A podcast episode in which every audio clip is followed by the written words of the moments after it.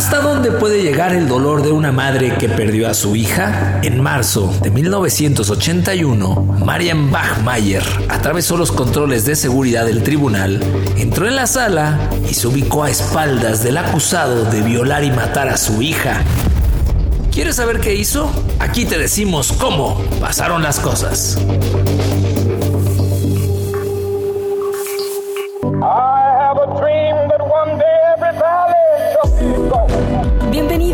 Ya estás escuchando Histeriadores, un espacio donde platicaremos de historia, pero te contaremos las cosas como realmente pasaron y no como aparecen en tu libro de texto gratuito.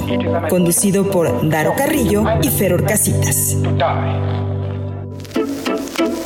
¿Qué pasa? Sean todos bienvenidos a Histeriadores, el mejor podcast de historia del mundo mundial y de todas las galaxias. Los saludamos desde el planeta Kepler, Daro Carrillo. Y aquí, como siempre, estoy con mi querido Feror Craxitas. Mi crack, aquí andamos ya bien pegados al micrófono, más pegados al frasco. Híjole. Y listos para traerles un episodio más de Histeriadores. Así pasaron las cosas, mi querido crack. Tienen que saber, amigos, que em, llegamos a las 8 de la noche. Son las 10.20 y apenas vamos a grabar. Hemos tenido algunas dificultades técnicas, laborales eh, y auditivas. Y se nos cruzaron unas alitas. Y unos tamales también. Sí, sí, sí, sí. Hemos grabado. Se puso, si, si nos siguen en redes sociales se darán cuenta que se puso, hizo base el de los tamales Aquí afuera. aquí en Nueva York. Exacto. Sí, sí, sí, el, de los tamales slash este, los pretzels. Los pretzels. Sí, también, también traía acá sus pretzels. Pero bueno, mi crack, pues ya estamos aquí, eh, listos para, para traerles lo mejor de la historia y de esta temporada de cracks, que sin duda la va a romper y la está rompiendo. Y ya, crack, ahora sí, ¿eh? Estos son, se acaban. Ya ni siquiera tienes que saltar. Ya te paras así de puntitas y se ve el final de la sexta temporada. Se ve la luz y pues que nos compartan ¿no? en redes crack cuáles han sido sus, sus cracks favoritos. Ay, sí, estamos también cerca de eso, crack. ¿no? Eh, de quiénes son eh, para, para nuestro público que nos escucha, quién es el crack de cracks de la, De la temporada. ¿No? Eh, hablando de cuates de la provincia, Pablo Alberto nos dice a través de Facebook, ¿qué pasó, cracks? ¿A dónde tengo que mandar mi humilde aportación a ustedes, mis queridos etil degustantes? ¿Qué necesito de nuevo? Que, que necesito de nuevo esa insignia de fan destacado. Jaja, saludos. Y acá Rubén pues le puso su domicilio particular. Exacto, sí. en su Tinder. Exacto. Pues muchas gracias, Pablo Alberto. A ver, a ver si es cierto. A ver, Galán, si nos mandas algo, te vamos a mandar allá toda la información, ¿no, mi crack? Para que eh, pues nos cooperen con la cava, porque pues cuesta trabajo mantenerla, Cuesta. mantenerla viva, ¿no? Y- llena. Y además estamos siendo muy flexibles. Aceptamos whisky, aceptamos ron y últimamente aceptamos gin. Sí, la temporada del gin podría ser. La temporada del gin, próxima Sí. temporada. Mi crack, otro mensaje de Paco Redes Redes. De, de- Rodríguez Rodríguez. ¿Gerte dijiste? Ah, no, Rodríguez. No, no. Rodríguez. El Rodríguez Rodríguez dice, cracks, felicidades, me encanta su podcast. Pues. No, me encanta su podcast. Lástima que apenas los descubrí. Les mando un salud desde Piedras Negras, Coahuila. Estaría bien que para septiembre desarrollen historias patrias. Por ejemplo, Mario Molina, Premio Nobel de Química mexicano. Un crack siempre debe estar preparado y nos manda una foto de una cava. eh, Ah, mira. lejos de lo que es la nuestra, pero muy, muy bonita. Pero mira, ahí tiene un, un Don Julio 70, un vodka tamarindo. Tres Julio, Don Julio 70. Sí, tiene ahí una. Vodka tamarindo El vodka tamarindo de toda la vida. de TLB, sus vinitos. eh, y me encantan las pachitas, ¿no? Estas Ahí están, mira. Mira, qué bonito. Tequila patrón, para los shots, su etiqueta negra ahí al fondo. No, no, no. Bien, bien, bien, bien surtido. Surtido, mi buen Paquito. Y todo eso para escuchar historiadores. Y para mandárnoslos. Exacto. Está, lo está ya empaquetando. Ojalá. We speak. Si nos manda todo eso, hacemos una temporada completa de lo que él diga. De Paco. Todo, así, Así, Paco. la vida de Paco. 14 episodios de Paco. Sí, sí, sí, sí.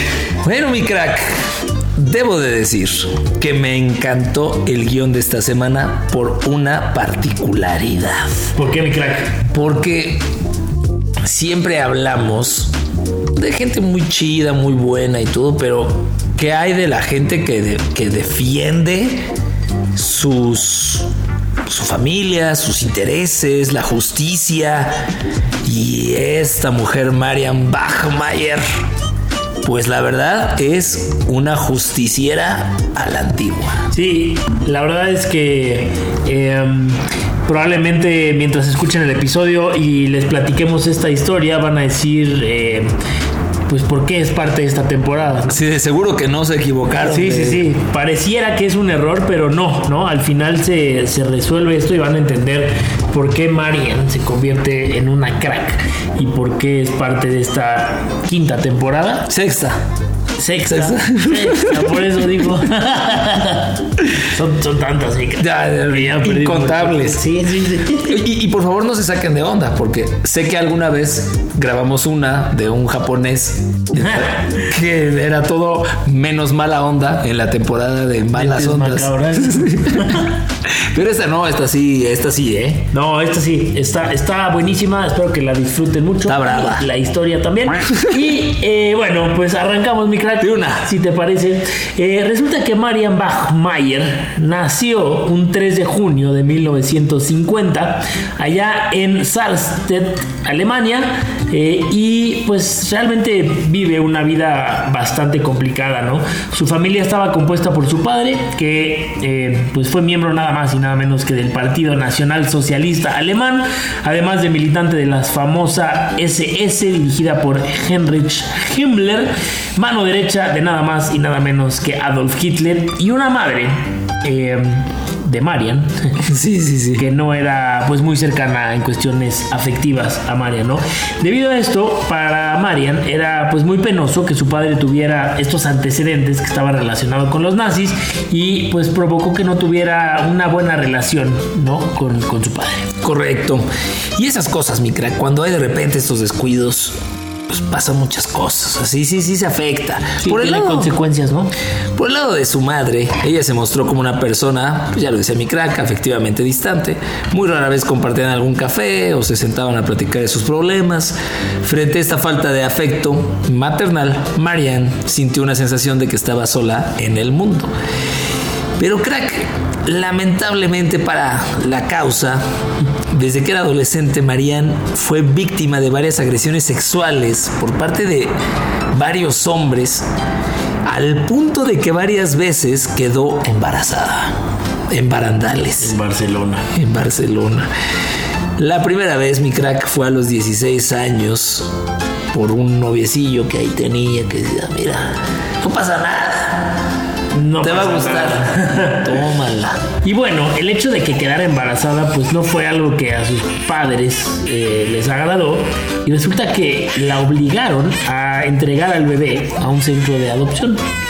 Marian no tuvo apoyo alguno pues el novio y el padre del chamaco se marchó y se marchó. y nunca más volvió a aparecer. Tiempo después tuvo otro embarazo en una situación similar y con el mismo resultado, ¿no? Su familia obligándola a regalar al bebé como si fueran limones. Que, que mira, que sabemos aquí de limones. Sí, aquí es una casa donde se cosecha el limón.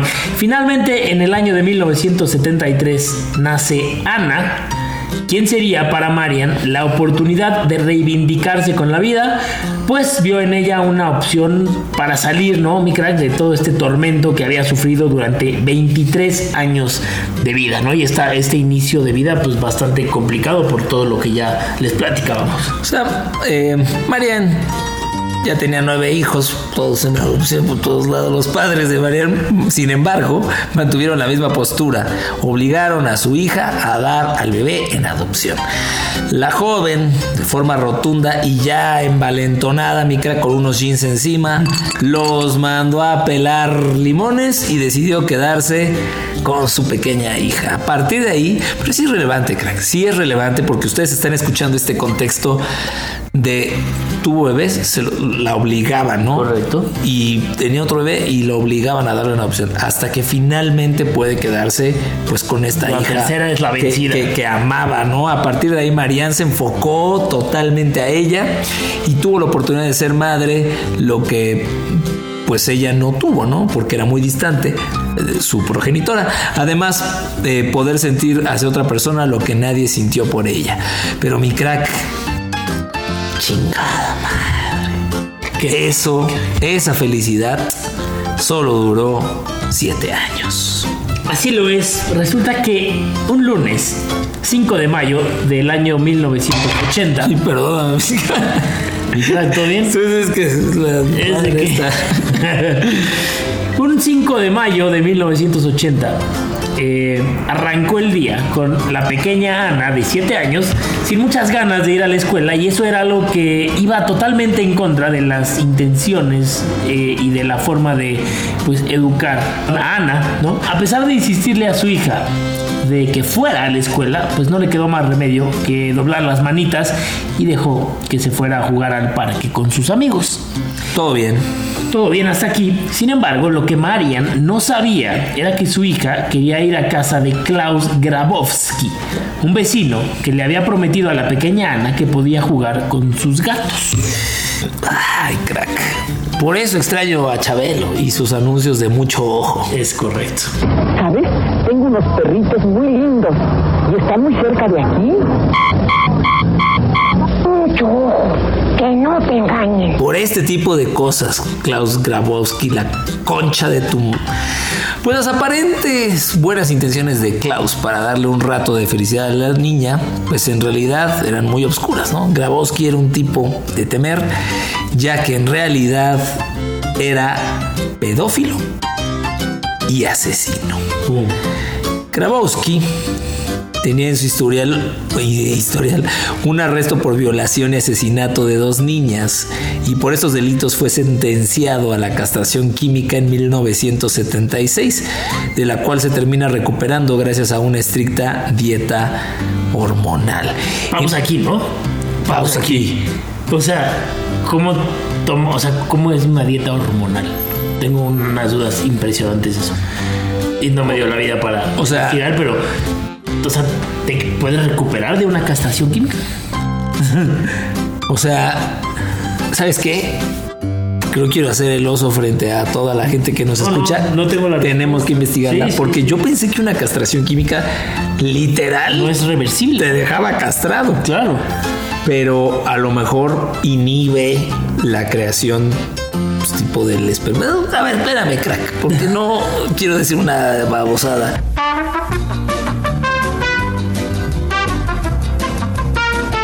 No, o sea, lo, lo que me parece aquí de resaltar es que se haya Sí. podido recuperar, ¿no? Pues más o menos, está, no está lejos. Se trata de un tratamiento médico que busca disminuir la libido o el deseo sexual mediante el uso de fármacos dirigidos a reducir la circulación de la hormona de testosterona. Ah. Claro, inhibe el deseo sexual. sí, sí. Pero este güey al meterse hormonas recuperó el deseo sexual, Mira, el deseo de violar. el buen Alexo acá nos... Exacto, gracias. Gracias, Gracias, Alexo. gracias, Alexo. Y bueno, en ese momento, este hijo de su recontra madre vivía aparentemente feliz con su novia y había montado una carnicería propia por la que, la activi- por la que su actividad no era pues nada extraña. Según las autoridades alemanas, Grabowski le dijo unos días antes a la pequeña Ana que podía jugar con sus mascotas si ella iba personalmente a su casa. A lo que la hija de Marian, con toda la inocencia de una niña de 7 años, accedió, ¿no? Ana finalmente fue a su casa sin ningún tipo de sospecha ese día que no quería ir a la escuela y con muchas ganas de jugar con los gatos del vecino, sin esperar eh, pues el peor escenario. ¿no? En cuanto la niña tocó el timbre, Grabowski la secuestra, la encierra en su casa y según las investigaciones posteriores, el hombre abusa de ella y después la estrangula hasta morir. Hijo de su madre. En estas no. No se puede ni bromear. Aquí no hay, no hay ni cómo. Grabowski quería eliminar todo rastro del crimen, así que metió a una bolsa el cuerpo de la pequeña Bachmayer y tenía la intención de llevarla a un canal donde la iba a sepultar. Pero la inseguridad terminó por ganarle, se puso nervioso. El muy güey le confesó el crimen a su novia y esta provocó una fuerte discusión que terminó en Grabowski yéndose a echarse unas chelas a un bar y por el otro lado su novia yendo a denunciarlo a la policía. Pues se puso nervioso, pero dijo, bueno, me la curo, eh, con chelas, ¿Qué no, me relajo. Mientras la novia dijo a, a la policía. Te la pelas, güey, ¿no? Voy a la policía. Para ese entonces, Marian, pues ya había reportado la desaparición de su hija a las autoridades eh, que seguían sin encontrar rastro alguno de la niña. Sin embargo, pues todo se empezó a aclarar esa misma noche. La policía finalmente llegó al bar donde estaba Grabowski echando sus shots de vodka tamarindo e inmediatamente lo llevó a la comisaría para interrogarlo y de forma voluntaria el asesino de la niña confesó que, pues sí, sí la había matado, pero que nunca había eh, abusado de ella, ¿no? El interrogatorio después reveló que Grabowski le dijo a los policías eh, pues que la niña había intentado seducirlo y chantajearlo pidiéndole dinero a cambio de no decirle a su madre que él había abusado de ella. ¿Cómo lo ves? Es que, crack. crack? ¿Cómo lo ves? Es que. O sea. Este güey neta cree que va a engañar a una audiencia de que una niña de 7 años lo sedujo y lo manipuló y lo engañó y lo obligó a mentir. O sea, no creo. Volvemos al mismo punto de toda la vida, ¿no? Esa- este güey estaba enfermo. Totalmente. Tenía un tema ahí este, psicológico, psiquiátrico y el güey pues tenía un trastorno seguramente, ¿no? Pero crack, qué fregados, ¿dónde está el crack en esta historia? ¿Quién es el crack? Cuéntamelo Sí, ya. crack, hasta ahora, hasta ahora no ahora sabemos. más soy yo. Hasta ahora tú y yo, exacto. ¡Ah, no, mi ¿Sabes quién más? 10B, carajo. Ese güey. Saludos allá a 10B y a tus cumbias, no puede fallar. Hasta allá. Hasta allá. Saludos a tus cumbias. Hasta Yucatán. Bueno, mientras nosotros estamos diciendo una sarta de estupideces, la noticia destrozó por completo a Mariana. El nacimiento de Ana siete años atrás había sido una de las pocas buenas noticias que tuvo a lo largo de sus casi 30 años de vida. Era tal el enojo que sintió que no le importó hacer lo que fuera necesario para que Grabowski pagara por el asesinato de su hija. Pues resulta que durante un año, Marian se preparó para matar personalmente a Grabowski. Por lo que se compró una pistola Beretta M1934 mientras se escucha mi Dante aquí. ¿Qué pasó? No, eh, a lo que, o sea, Beretta. la Beretta 1974 es, o sea, es canija, crack. Ah, pues si Viene después, no, te lo estoy Ah, ya, es que no, como dijiste, cara, no sabía si seguías hablando, güey. No, crack. Salió justo después de la 1933, No, que salió malona. Salió Pero malona. llegó la 1934 y no mames, o sea, la rompió. la rompió cabrón. Supe que la 1935 tenía un tanque de agua. Sí. Y ya podías. Ay, la cuates. bautizaron como Super Soaker. Exacto. Pero la 1934, Era otro médula de Super Soccer. Qué buena ira, crack. güey, siguen siendo. Todavía venden Sí, así. todavía ya son unas cosas así que hablan solas. Dice inteligencia artificial. Chingao. Pero bueno, Disculpen todo esto, pero bueno, esa, esa era una de las armas, ya hablando en serio, que usaban las Fuerzas Armadas italianas durante la Segunda Guerra Mundial. Marianne se encargó entonces, amigos, de asistir a todas y cada una de las audiencias del juicio de Grabowski. En completo silencio, porque crack, hay un dicho que bien dice que la venganza se sirve en plato frío. Analizando con detenimiento y cautela cada declaración de los testigos, de los testigos del sospechoso. Esto mientras se preparaba para el grande final, porque para Marianne no era suficiente que lo encarcelara. Y así fue, ¿no? Como sucedió durante todo un año, esta fue la tónica en la que se mantuvo Marianne hasta el día viernes 6 de marzo de 1981. Ese día, la destrozada madre entró al juzgado con un abrigo de color blanco escondiendo el arma que había comprado un año atrás en una de las bolsas, saltándose todos los filtros de seguridad del edificio. En la sala de audiencias se encontraban los testigos, los abogados, algunos policías, varios fotógrafos, el juez y desde luego Grabowski, que estaba sentado viendo hacia el juez con mirada determinada e intentando ocultar todo ese enojo acumulado y sin decir una sola palabra, Marian entró se acercó al asesino de su hija, desenfundó la vereta y le disparó ocho veces en la espalda al que fue su vecino. Lo único que ella lamentó después fue no haberle podido disparar de frente en la cara para que lo último que viera antes de morir fuera su cara. Durante todo un año Marian había planeado este momento que finalmente había llegado. Y mi crack, déjame aprovechar para enseñarte las imágenes, porque existe un video de este momento cuando llega al juicio y dispara. Tómala, mi crack. Tómala. Está Esa- cañón. Estaba toda la prensa ahí escuchando el juicio y viendo qué iba a pasar. Y llega esta mujer, saca la pistola y Madres. güey. Le empieza a disparar y evidentemente muere ahí en la acto. Digo, ahorita vamos a seguir con la No, historia, eh, pero, eh, eh, pero están las este- imágenes, o sea, está un video tal cual. Este no aparece video- él cuando, cuando está muriendo, pero aparece ella con la pistola tal cual, enfrente de todo el mundo. Este video fijo va. De fijo. Fijo, fijo va. Y crack. ¿Qué pasó? ¿Qué pasó? Ya me saló, mi chingado.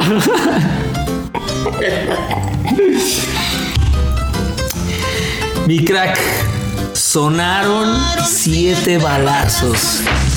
Camelia a Emilio mataba. La policía solo hay, es cierto. Siete de los ocho disparos le dieron en la espalda, mientras que el octavo se zafó en el cargador y no salió. Inmediatamente Grabowski cayó al suelo, totalmente agonizante frente a todo el jurado y a los medios de comunicación, que después de superar la sorpresa, crack, pusieron manos a la obra y empezaron a tomar todas las fotos posibles. En el video, porque se los vamos a publicar, pero para poderlo describir, ella entra con una gabardina, con una seriedad. Sí, sí. O sea, va, va sin emitir ningún, ninguna expresión. Saca la pistola, dispara, llega alguien, le baja el arma, pero ella no cambia la expresión, mi crack. No, no. Ella está. Y se ve a la gente atrás de ella reaccionando Sí. a los disparos, así de que, güey, ¿qué está pasando? Sí. ¿Qué estás haciendo? Pues Marianne fue arrestada en el acto inmediatamente acusada por asesinato y ella dijo, no, que no era yo, No, no fui yo". Fue a seguros, pero en 1982 durante una sesión judicial en su contra, Marianne comentó que le había disparado a Grabowski mientras estaba en un estado de trance ocasionado por la muerte de su hija, lo cual ta- también tiene mucho Y sentido. sí parece, ¿no? Sí. O sea, ves la cara y sí está como Totalmente. en otra dimensión, ¿no? Las autoridades después confirmaron que Bachmayer había practicado con el arma durante un largo tiempo, además de que era imposible que pues todo hubiera sido improvisado, ¿no? Estaba todo perfectamente planeado. Evidentemente este caso empezó a generar todo un debate en la opinión pública, pues hubo varias manifestaciones asegurando que Marian debía ser absuelta de todos los cargos y salir en libertad, mientras que había otras personas que eh, pues se remitieron un poco al pasado de Marian y de sus dos hijos biológicos que fueron dados en adopción para sostener la idea de que Bachmayer era una madre irresponsable y que debía de ser condenada. Condenada Marian. Finalmente Marian Bachmayer fue sentenciada a seis años de prisión, aunque solamente cumplió la mitad. Es decir, estuvo tres años en la sombra. Le salió bastante bien. Muy bien, ¿no? Muy barato para lo que seguramente ha de haber sufrido. Al salir de prisión, Marianne buscó nuevos aires. Dijo, ya vivo en Alemania. No, pues dale, mi. Este, ya vivo en Alemania. Es momento de buscar algo mejor. O sea, si ya vivo en primer mundo, esto tiene que ser élite. Se vino a Xochimilco. Se vino a Xochimilco. Mira, pues mira, Pues sí. mira.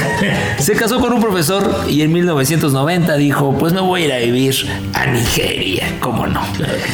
Años después se divorció y se fue a vivir a Italia, a la isla de Sicilia, para luego regresar a Alemania en donde vivió los últimos años de su vida. En la única entrevista que Mariana ofreció a algún medio de comunicación, reveló que todo lo relacionado al asesinato de Grabowski estuvo absolutamente planeado y me vale 30 hectáreas de riata alemana nigeriana. Puta. Sí, imagínate. totalmente. o sea, No. los nigerianos y el Bradford. ¡Saludos, Saludos, mi Están contentos allá en Nigeria. Marianne Bachmayer finalmente muere en 1996 a los 46 años, crack. Estaba chava. Estaba chava. Estamos cerca de eso, güey. Ay, cabrón, no, cabrón, no lo habías visto así. no, estoy más cerca de esa edad que de los 30. ¿Sí? No, no es cierto. Ah, no, sí. No, sí. No, sí, obvio, sí. Ay, cabrón, no man. Ay, fue sepultada en el cementerio Lubbock junto al mausoleo, mausoleo de su hija, para así poder descansar en paz para toda la eternidad. Ay, güey. ¿Es crack o no es crack? Ahí está el debate.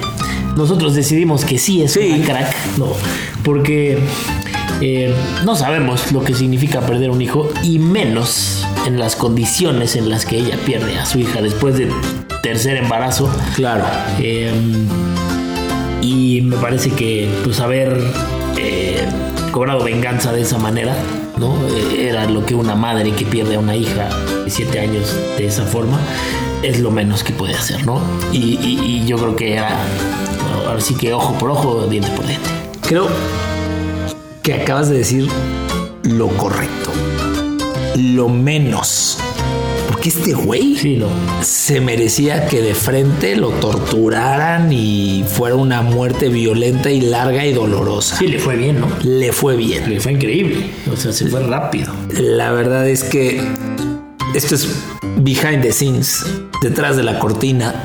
Cuando mi, mi crack y yo preparamos pues, cada uno un guion, cuando me, me platica de Marian, y lo primero que me dice es crack fue, oye, esta chava mató a un güey violador, ¿entra o no? Ojalá, no, ojalá. Fue como, pues sí. O sea, por supuesto que sí. Claro. Hay que tener los tamaños y yo creo que, pues quiero pensar que la mayoría de la gente, si se viera en una situación similar, que de verdad no, nunca se los desearía, pues no querrían algo menor a esto, crack. Y sabes que también es súper interesante. Ella no sabía qué iba a pasar después de que lo matara. Claro. ¿No? O sea, ella sabía que su objetivo estaba en matarlo. Lo que pasa después Su madre. ya no importa. Sí. ¿no? No sabía si iban a ser 6 años, si iban a ser 10, si iban a ser 20, Cadena perpetua. cadena perpetua, Sí. pena de muerte. Claro, ¿no? claro. Ella no tenía idea de, de- de- de- de a qué se estaba, en qué se estaba metiendo, ¿no? Eh, y sin embargo le fue, le fue muy bien, Y, ¿no? y- y- y no lo hizo crack ahí escondidas, ella saliendo Ah, con un francotirador frente a todos. Órale, cabrón. O sea, que no haya duda. aquí no O sea, hay duda. Esta es mi venganza y que todo México. Sí, sí, se ¿no? entere. Acá salió que todo México se sí, entere no, que maté a este güey. Bachmayer y se tardaban años en decir su apellido aquí en México. Total, Bachmayer. Y, y- y dato interesante, dato curioso, crack, Bachmayer cuando sale de la cárcel se convierte en una defensora de los derechos de los niños, en una activista contra la violencia doméstica, contra la violencia sexual. O sea, hay una labor ahí que ella hace también eh, post todo este acontecimiento, pues para evitar un poco pues lo que le sucede a ella y lo que le sucede a su hija, ¿no? Entonces, pues, creo que eso también la pone en una pedestal, ¿no? En un pedestal de Claro. eh, junto a, a los cracks esta quinta, no, sexta. Sí, sí, sí. Junto está, está, aquí en esta mesa está Marian, Jorge Campos, Exacto. este, ¿Quién más? Leonardo, Ay, güey, la neta es que sí, qué bueno que salió en este episodio de Historiadores. Qué grandísima historia esta de Marian Bachmayer, que Dios la tenga en su santa. Habría que contárselas a nuestro público usuario, porque se me parece una historia espectacular en el sentido de que tiene mucha. Mucha. mucho condimento. Y, y- y mucho para discutir. Habrá quien diga, lo Sí, siento, pero pues no, la justicia por tu propia mano no es lo correcto. También es válido. Sí, méntenos la madre si creen que no tiene por qué estar en esta temporada, también se vale. Métenos la madre Y igual. si creen que estuvo increíble, también voten por ella, que se lleve la temporada. Claro. Y, y- y para todos los que digan, no, no me gustó, pues igual sin su madre, porque de todas maneras ya lo dijimos y no nos importa. Y ya está. Marian Bachmayer, la historia del día de hoy. Y bueno, es momento entonces de cambiar la vuelta, de cambiar la página de este libro y pasar directamente a las efemérides de Mikrakistán. Las efemérides.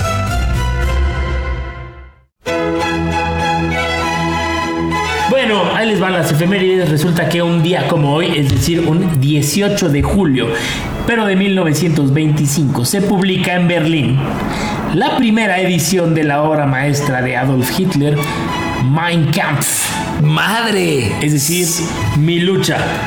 Y eh, pues vamos a recurrir al buen Alexo, nada más para que nos diga eh, si está bien ¿Cómo? dicho. ¿Qué, fue lo que publicó Hitler? Su libro, Mein Kampf. ah, Ah, hoy es cabrón. Alexa. Hoy es Alexa. O u hoy no se los aprieto. Pues no sé, pues es que chido conozco sus cosas de Alexo. Bueno, evidentemente este es el libro más famoso que eh, de Hitler, ¿no?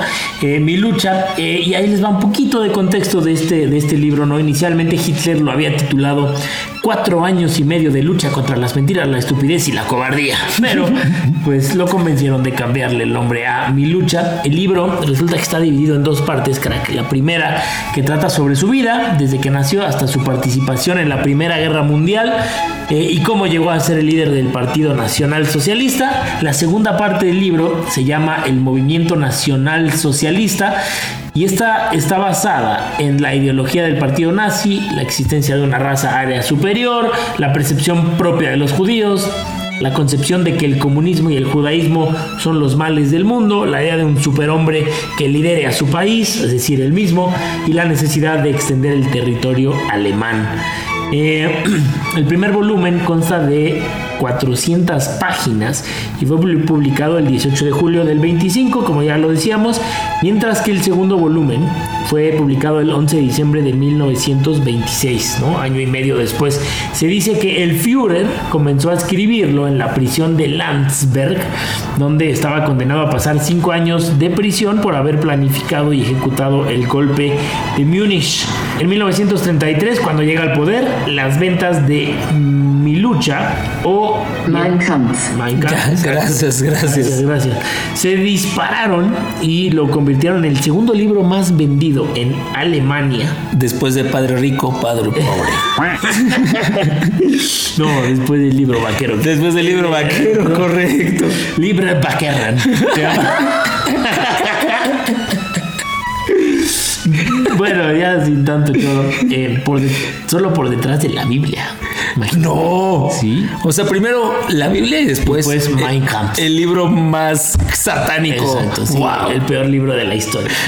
Al final de la guerra, 10 millones de ejemplares se habían vendido y había sido traducido a 16 idiomas.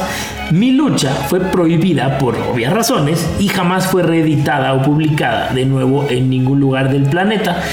Eh, esta situación, pues evidentemente ha generado polémica por quienes no aprueban su difusión, ya que, pues evidentemente el libro tiene ideas eh, xenófobas y racistas que pueden incentivar a que vuelva a suceder una tragedia como el holocausto y por aquellos que apelan también a la libertad de expresión de, pues, oye, somos libres de expresar las ideas que queramos, ¿no? Tranquilo. Por su parte, el Instituto de Historia Contemporánea de Múnich resolvió editar una versión comentada por historiadores, sociólogos y políticos para aclarar las ideas ahí expresadas. El 8 de enero de 2016 salió a la venta la nueva edición con dos tomos de casi 2000 páginas. Ya nos están contactando, mi crack, para entrarle al comentario eh, y, y poner ahí nuestras notas. Correcto. Em, sí, mi crack es el prólogo del libro de, de mi lucha. ¿De, de quién? De De Adolf Hitler. Mein Kampf. Correcto. Pero yo soy de la idea, crack. No, no, más bien, no soy de los que cree en la cancelación. Creo que tienes que dejarlo. Si escucharon ahí unas patitas, es el buen Dante que está aquí dando vueltas. Creo más en que le muestres a la gente y digas, pues esto es lo que pasó. No es, no, no, nosotros no pensamos que esto es lo correcto, pero esto pasó. Sí, sí. Y punto. O sea, no lo vamos a ocultar. Y bueno, Tú vas a Alemania, crack. Sí. Tú vas a Berlín. Y todo el tiempo, por todos lados, te están recordando lo que hicieron y lo que sucedió como a manera de no se les olvide. O sea, esto pasó, esto hicimos. claro. ¿no? O sea, y desde una perspectiva muy humilde, pero, o sea, lo del muro está por todos lados, eh, el tema de los nazis está por todos lados, el tema del holocausto está por todos lados, y es con ese objetivo, ¿no? De, de recordarnos y de ponerlo ahí en la cara de todos, Correcto. de esto hicimos, esto pasó, y que no se nos olvide. Y bajo esa misma línea, pues ahí está el Mein Kampf. para recordarnos que Hitler lo escribió Sí. Y son dos mil páginas del aburrido en prisión. Así lo es, mi crack. Pues eso pasaba en julio de 1925. Y dime ya tu daro curioso, crack, que se me cuecen las habas. El Daro Curioso.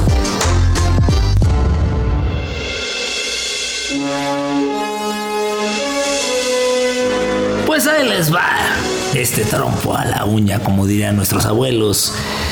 Eh, crack, ¿sabes de dónde viene la palabra chingón? Eh, ay, mi crack. Casi. Te podría decir que no. Bueno, pues mi crack significa Daro Carrillo en árabe. en alemán. Exacto, es cierto, en Minecraft, en Mine no sé qué. No es cierto, ahí les va. Minecraft. Sí, el juego es. Fue lo más alemán que se me ocurrió. Porque además en el idioma Minecraft. Exacto, exacto. Además, o sea, no- ni siquiera es alemán. Pero bueno, la palabra en realidad, mi crack, que esta palabra tiene una versatilidad tremenda. Como varias, ¿no? En el español. Como, sí es correcto, pero puede hacer alusión a algo extremadamente bueno Sí. o extremadamente malo. A, a destacar a alguien de qué bueno es o a alguien que le fue terrible. Ok. Y todo bajo el chingón. Sí. ¿Qué chingón? Me hiciste una chingadera. Ese güey es un chingón. Ah, o sea, en todas este, las en todas las derivaciones que tiene esta palabra, ¿no? Correcto. Pero bueno, ¿de dónde viene, amigos? La palabra viene de los eh, operadores de metralletas villistas durante la Revolución Mexicana entre 1910 y 1920.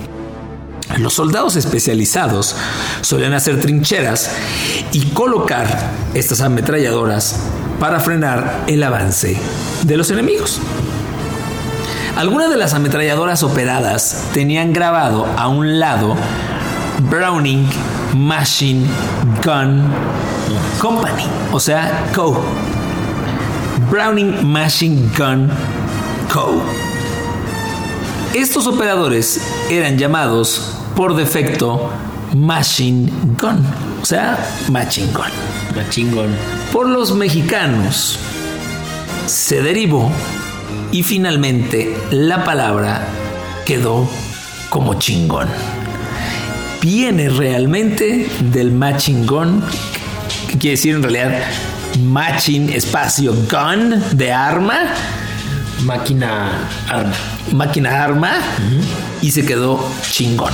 Y en México, porque sé que la mitad de nuestra audiencia es latinoamericana, en México chingón de nuevo quiere decir eh, algo muy bueno, como esto está muy chingón, es muy bueno, o ese güey es un chingón, es una persona muy destacada, pero también puedes decir me llevó la chingada, que me fue muy mal, o me hicieron una chingadera.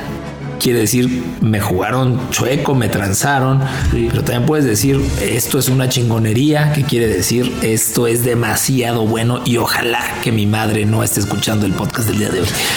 Pero bueno, es solamente con fines educativos. Es correcto, mi crack. Eh, ahora que lo mencionas, ese dato ya estaba guardado en mi inconsciente y salió ahorita que lo mencionabas.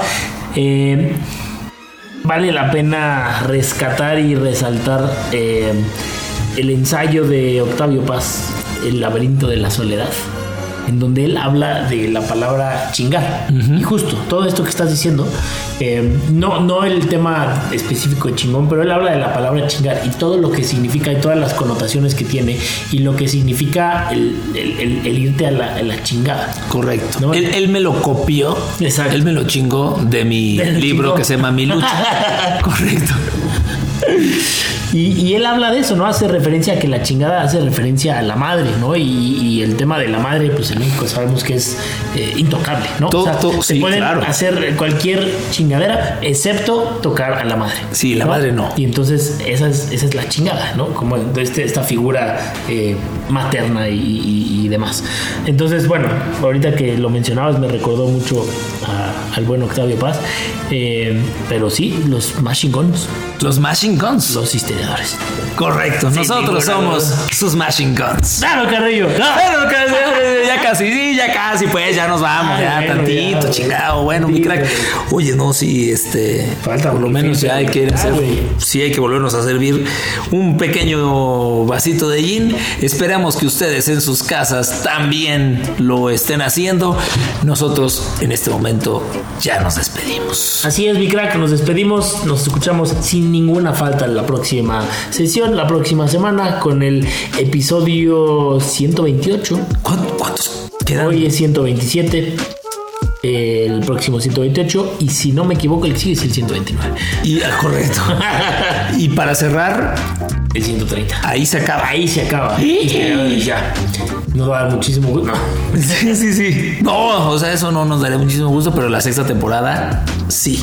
es así Y entonces ya saben ustedes, ya se la saben, tres meses de descanso. Nos vamos de Y allá vacaciones. en noviembre regresamos. Dubai Tailandia eh, Egipto y eh, Los Ángeles Correcto. que nos queda muy Ahí bien va, la está de paso. sí está de paso Pues ya nos vamos ahora sí. Ferro Craxitas. claro Carrillo Esto es Historiadores y así pasaron las cosas. Adiós. vámonos Damos por terminada la clase de hoy. Nos escuchamos la próxima semana en otro episodio de Histeriadores, donde te contamos cómo realmente pasaron las cosas.